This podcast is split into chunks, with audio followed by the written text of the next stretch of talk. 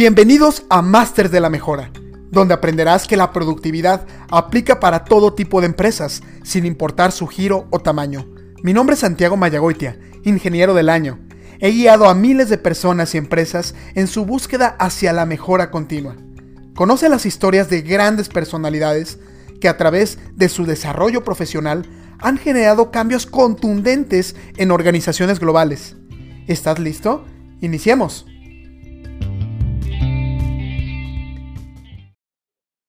Bienvenidos y bienvenidas a un nuevo capítulo de su podcast Los Masters de la Mejora.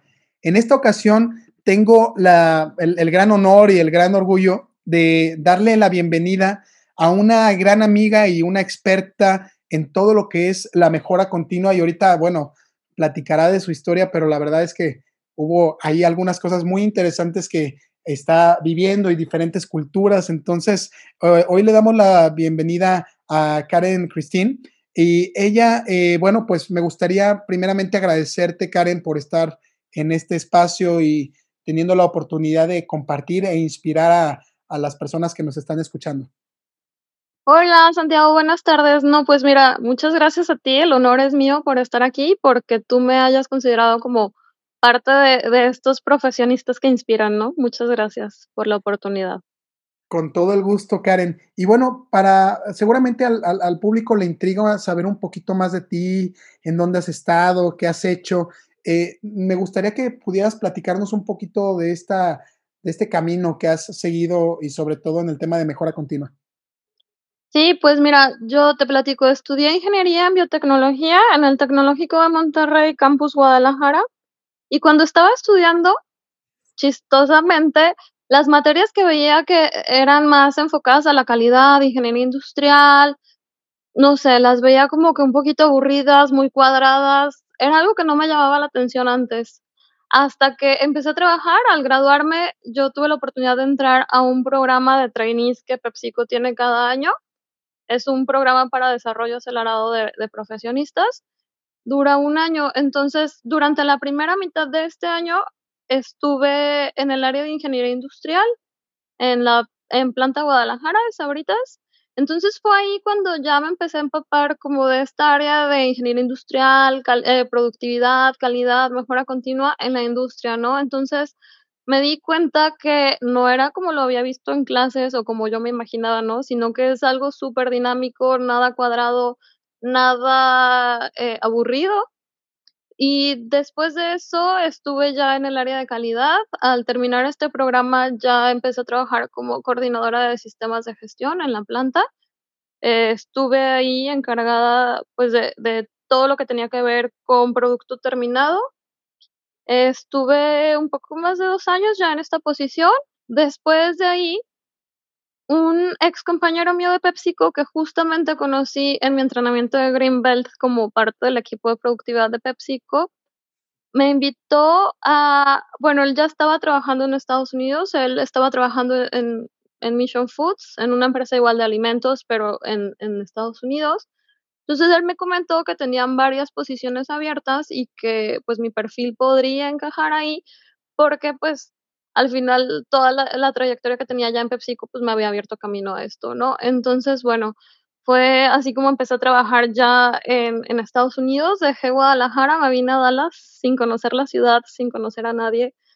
Pues la oportunidad se me presentó y creo que estaba en un buen momento tanto personal como profesional para tomar este reto, ¿no? Entonces dejé pues toda mi vida allá, me vine y empecé a trabajar como eh, gerente de calidad en el corporativo. Yo estaba encargada de todas las relaciones de la empresa con sus clientes y consumidores, o sea, es decir, clientes de, de la industria como restaurantes y, y cadenas de supermercados y consumidores pues como tú y yo, ¿no? Que vamos y compramos una bolsita al supermercado. En este caso eran tortillas, entonces pues es un producto que se distribuye pues de, pues se, comercializa muy rápido muy fácil, mucha eh, producción, mucha demanda, entonces pues ya te imaginas, ¿no? Em, entonces, pues 19 plantas en Estados Unidos y pues un sinnúmero de, de, clientes, ¿no?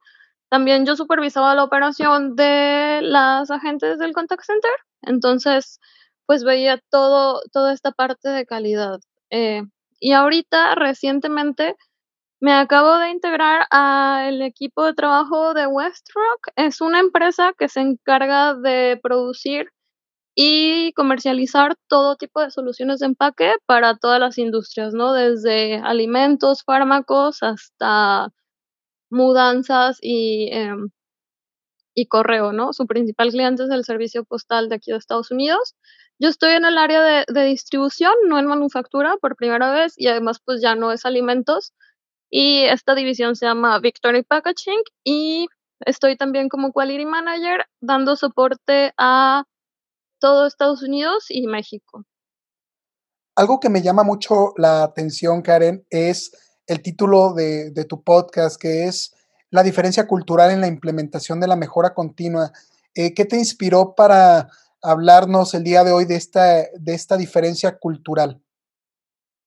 Sí, pues yo creo que es algo eh, que a mí me ha marcado mucho, pues precisamente por este cambio, ¿no? Que empecé trabajando en una fábrica en Guadalajara, donde pues no hay esta diversidad cultural como la hay en Estados Unidos, ¿no? Entonces, a pesar de que sí tenía interacción, pues no solo con el equipo de staff, sino también pues con mantenimiento, eh, con producción, con todas las áreas para llevar a cabo lo, los proyectos de mejora que tenía, pues al moverme a Estados Unidos, híjole, fue un choque impresionante porque pues tú sabes que aquí es, pues no, no hay como que una un estándar en cuanto a las culturas, ¿no? Sino que tenemos de todo, ¿no? Entonces, pues aprender a trabajar con todo tipo de personas, ver cómo cada persona con su, cada uno con sus peculiaridades, pues de, de su manera de pensar, de su cultura, ¿no? Porque pues bueno, nosotros como latinos tenemos una manera de, pensar, de gestionar,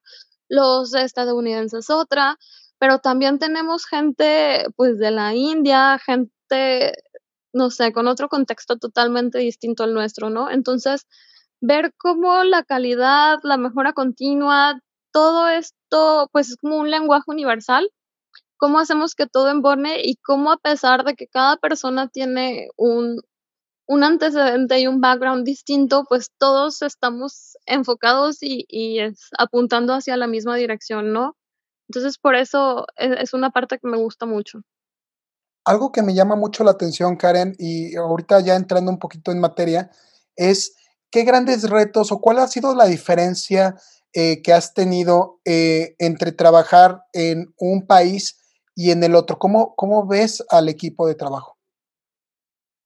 Yo creo que cada país tiene sus retos, ¿no? Bueno, en México, bueno, yo crecí, estudié allá, entonces como que ya estamos habituados a, a pues, a una manera de pensar, ¿no? A un mindset específico. Pero ahora estando acá, pues es adaptarte, es que tú con la formación que tú traes, con todo, pues tienes que entrar a un mundo distinto, un mundo distinto y no, porque como te digo, el idioma mejora continua de calidad, pues es el mismo, estés en donde estés, ¿no? Pero yo creo que el reto más grande aquí es precisamente esa diversidad cultural que tenemos. Ahora, Karen, cuando tú eh, eh, tenías mucha gente a tu cargo allá en Estados Unidos eh, y, y, la tienes ahora, ¿cómo es que tú realmente gestionas o estimulas de alguna manera para que estos equipos, eh, sabiendo que tienen diversidad cultural, puedan realmente lograr los resultados, pero también sintiéndose de una manera comprometidos y empoderados? Pues Fíjate, me ha servido mucho lo que vimos e en el curso de Black Belt al que me invitaste, porque al final lo que mencionan de soft skills y de cómo saber, eh, llegarle a cada tipo de persona, cómo tu lenguaje, cómo comunicas es importante, aunque lo demos por hecho, la verdad es que es algo superimportante, porque sin esto no funciona, ¿no? También lo lo que veíamos antes de cómo cascadear, cómo bajar ideas, aterrizarlas a un segmento de de trabajo y a otro.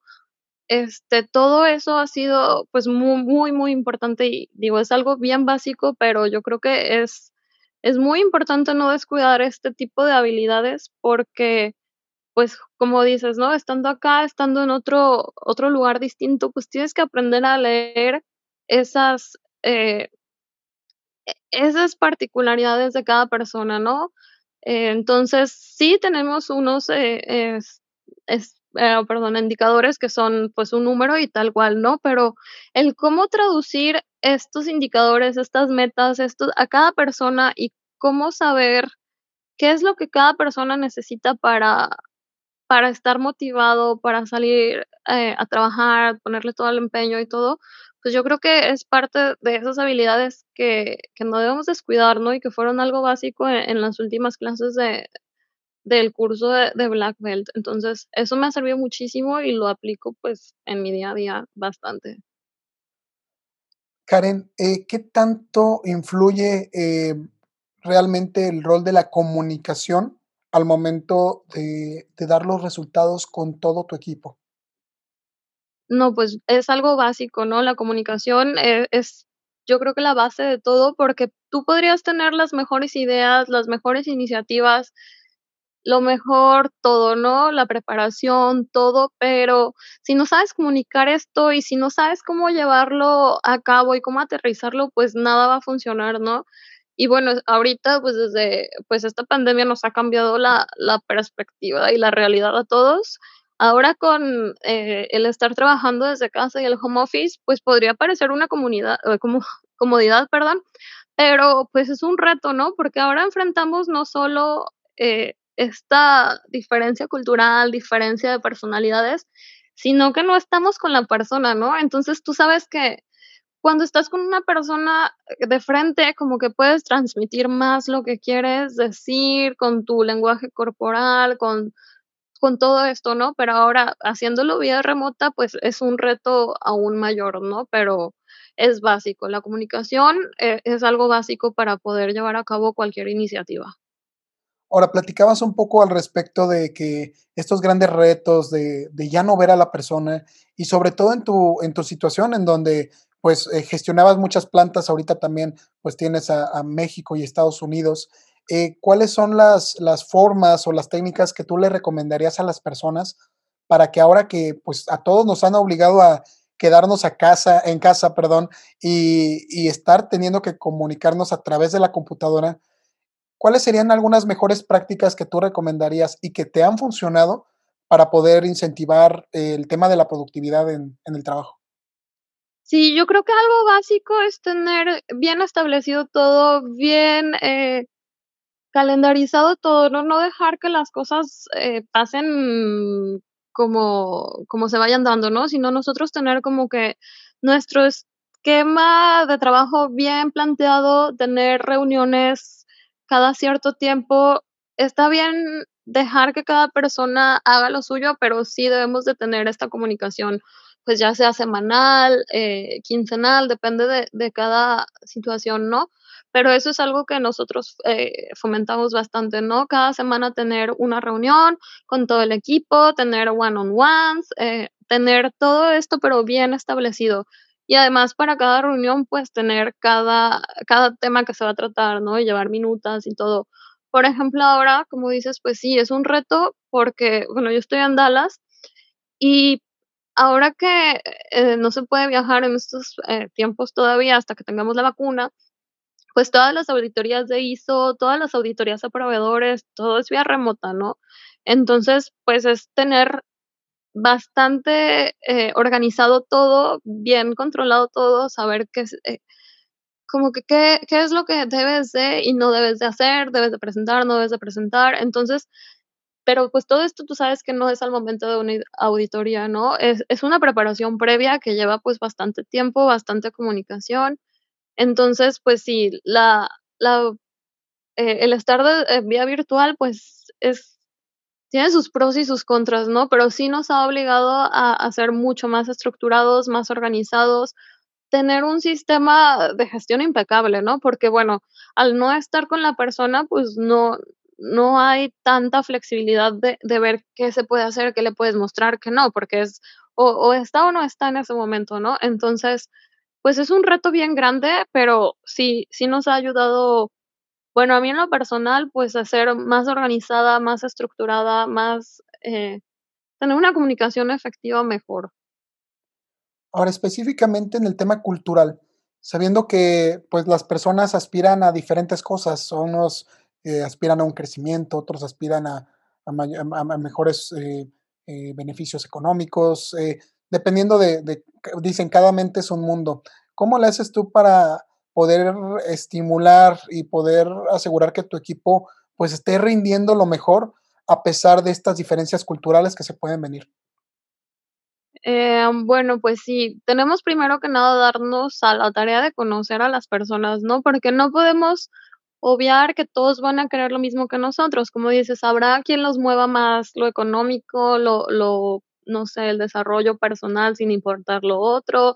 Otros que de verdad no, no les interesa ir más allá por sus situaciones familiares, lo que sea. Pero entonces, pues tenemos que, darnos la oportunidad de, de conocer a cada persona, saber cuáles son esta, estas metas que cada uno tiene, pero pues todo esto es a base de, una comunicación efectiva, ¿no? Y te digo, pues ahora que estamos así, pues sesiones eh, virtuales, tenemos un montón de herramientas a nuestro alcance ahora, entonces es mucho más sencillo que me imagino hubiera sido antes, pero pues no tenemos que descuidarlo, ¿no? Sí tenemos que hacer sesiones puntuales de seguimiento con cada persona, con cada proyecto que llevemos, también nosotros tenemos esta práctica, ¿no? Cada semana tenemos una reunión de todo el equipo y cada quien presenta pues los problemas que ha tenido en, durante la semana o los proyectos o, o que, no sé, cosas que tenemos, cuestiones con clientes, todo, pero sí es importante tener esta comunicación constante porque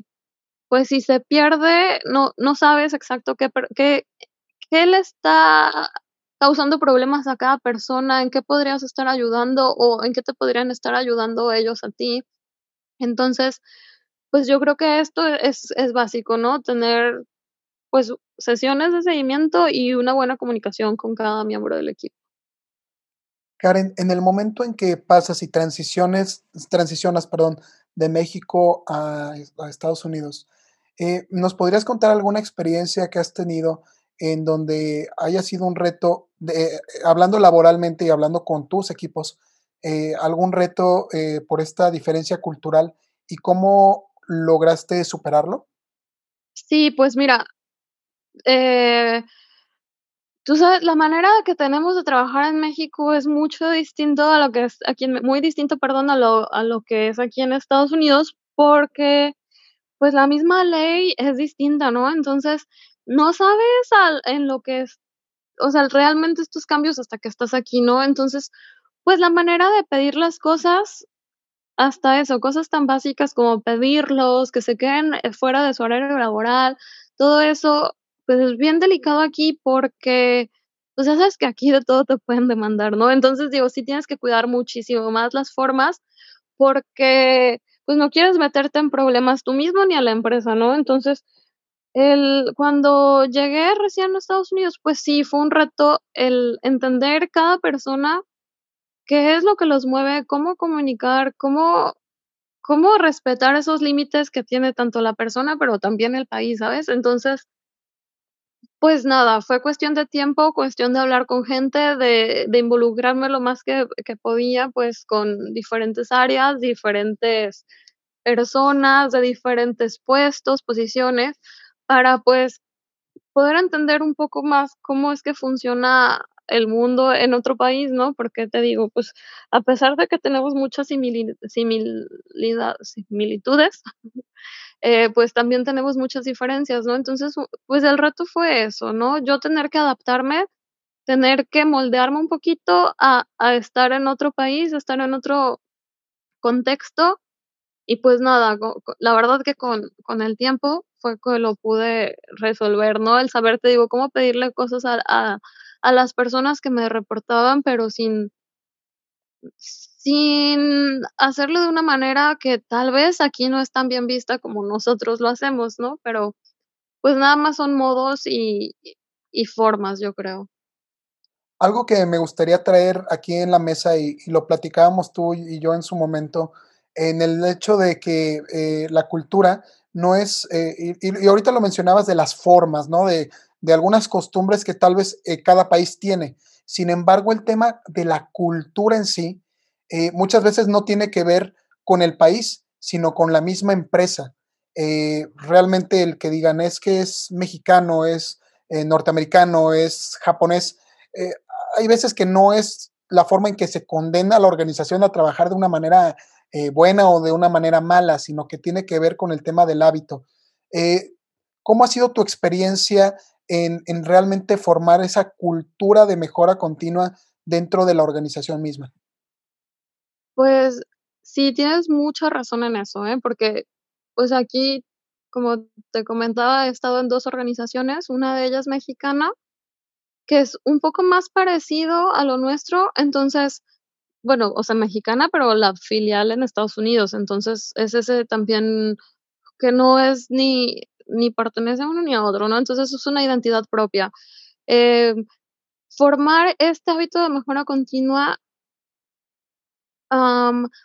pues ha sido un poco más sencillo, eh es que, pues, ¿cómo te podría explicar? Sí, ahí, pues, que traen la misma formación que nosotros, entonces, ya al haber como que algo similar y ya bases sólidas y todo, es fácil inculcar esto, eh, pues, tenía bastante apoyo de de los líderes de de mis compañeros. Entonces, el seguir empujando este tipo de proyectos, pues resulta, resultó bastante sencillo, ¿no? Toda esta manera de pensar como, pues, ir hacia adelante, ver cómo optimizar costo, beneficio, todo eso, pues, fue muy similar a, a como lo, lo había trabajado antes, ¿no? Y ahora, ahora sí estoy en una empresa americana en Estados Unidos, entonces apenas estoy empapándome de todo, pero sí, la manera de trabajar, pues sí es muy distinta, como que están, no sé, es, e, están como que un paso más adelante, no lo sé, es como, más bien ahora otra vez vuelvo yo al rato de tener que adaptarme, o sea, si bien ya había estado viviendo, ok, acá en Estados Unidos por casi tres años, pues ahora es ya realmente estar inmersa en una cultura estadounidense en Estados Unidos, ¿no? No mexicana en Estados Unidos. Entonces, hay muchísimo apoyo, o sea, eso sí he sentido. La, la mejora continua es algo básico, ellos lo traen como un, pues no sé, ya algo metido, un chip, ¿no? Que ya traen. De hecho, cuando estuve en este proceso de entrevistas, les conté que estaba tomando el curso contigo y pues súper emocionados, ¿no? Este, fue algo yo creo que me ayudó bastante también, o sea, ellos encantados porque, como te digo, es como que algo que que que es muy bueno, ¿no? Tener este tipo de de iniciativas, de inquietudes, de todo. Entonces, estoy en una empresa joven, una empresa americana joven, entonces, eh, e es un plus, ¿no? El tener toda esta esta formación. Entonces, pues, la verdad que lo veo como algo bien bueno. Y a pesar de que toda mi formación y todo, o sea, incluso el curso contigo ha sido en México, pues, el lenguaje de mejora continua, calidad y productividad es universal, ¿no? Entonces, este, lo aprendido se puede aplicar, pues, sea donde sea y este, y te digo, ha sido una gran ventaja para mí como profesionista, eh, estar en esta continua formación y y seguir, pues, eh, tratando de desarrollar más habilidades, ¿no? Algo algo interesante, y yo creo que es una pregunta forzosa que no solamente yo, sino que todo el audio auditorio le gustaría saber. Sabien te te cuento un poquito, mucho de nuestro auditorio, pues, no necesariamente son, eh, gerentes de de empresas como como tú lo fuiste, una de las empresas más grandes del mundo, ¿no? Sino que, eh, pues, a muchos de ellos son, eh, dueños o profesionistas que trabajan dentro de de pequeñas y medianas empresas. E en esa transición de de pasar de una empresa tal vez, eh, muy grande, ¿no? A una empresa grande tampoco tampoco te estás cambiando a una a una empresa chiquita, eh, pero, ¿cuáles son las recomendaciones que tú le podrías dar a las personas en el momento en que dicen: "Perfecto, Karen nos habla de cultura, Karen nos habla de que debemos de cuidar a la gente, pero somos 10, ¿cómo cómo le puedo hacer ahí?".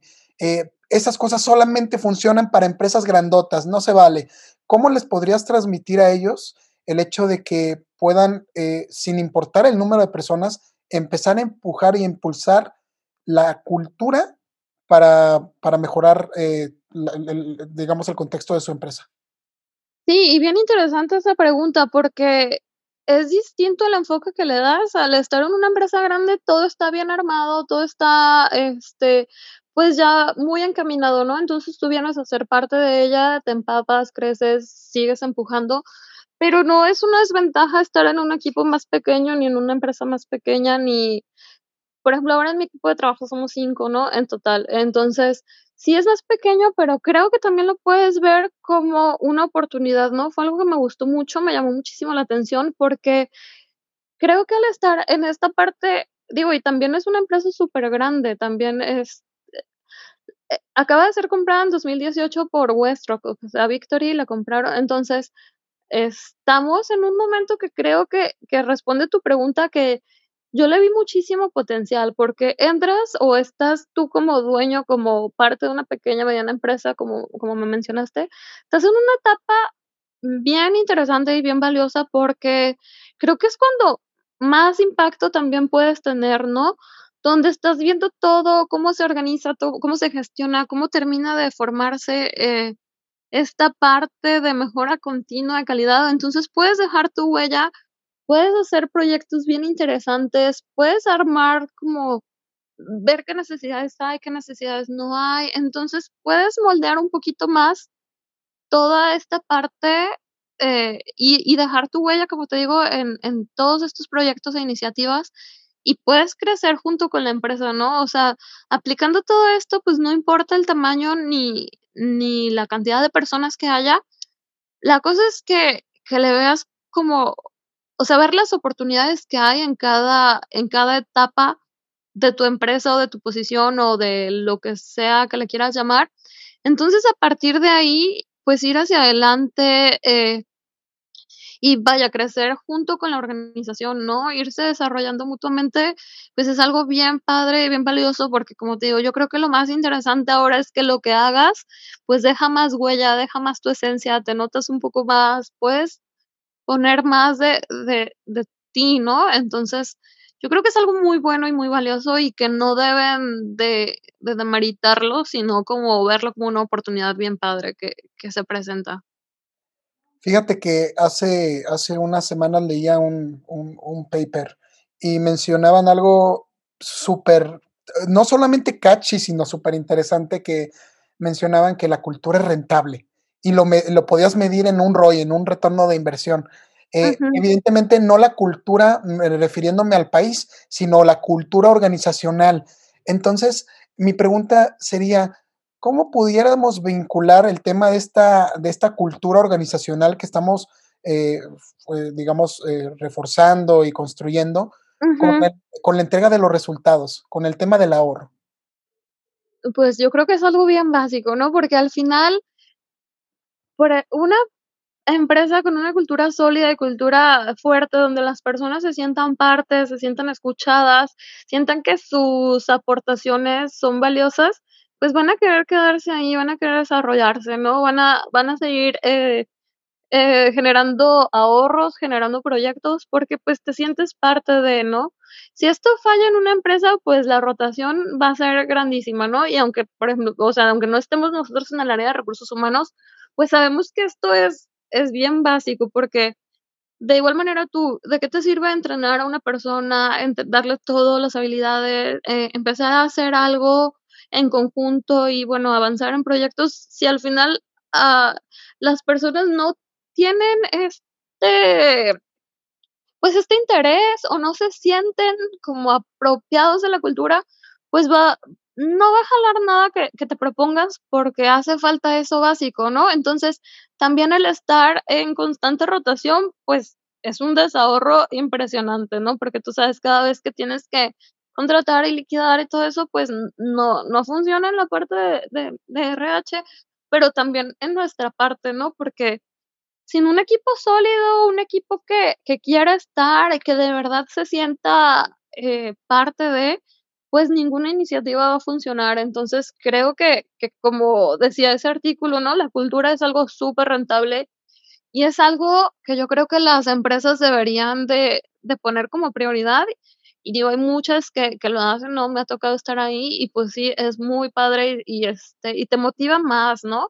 Como que te sientes parte, dueño y te da más sentido de pertenencia y pues más ganas de seguir empujando. Pues muy interesante lo que nos comentas, Karen. Y bueno, eh, me gustaría invitarte a que pudieras dar un último mensaje, una última recomendación a este público que te está escuchando? Sí, pues mira, yo lo que recomiendo y como mi experiencia, pues el seguir eh, preparándote te abre puertas que quizá no te imaginaste.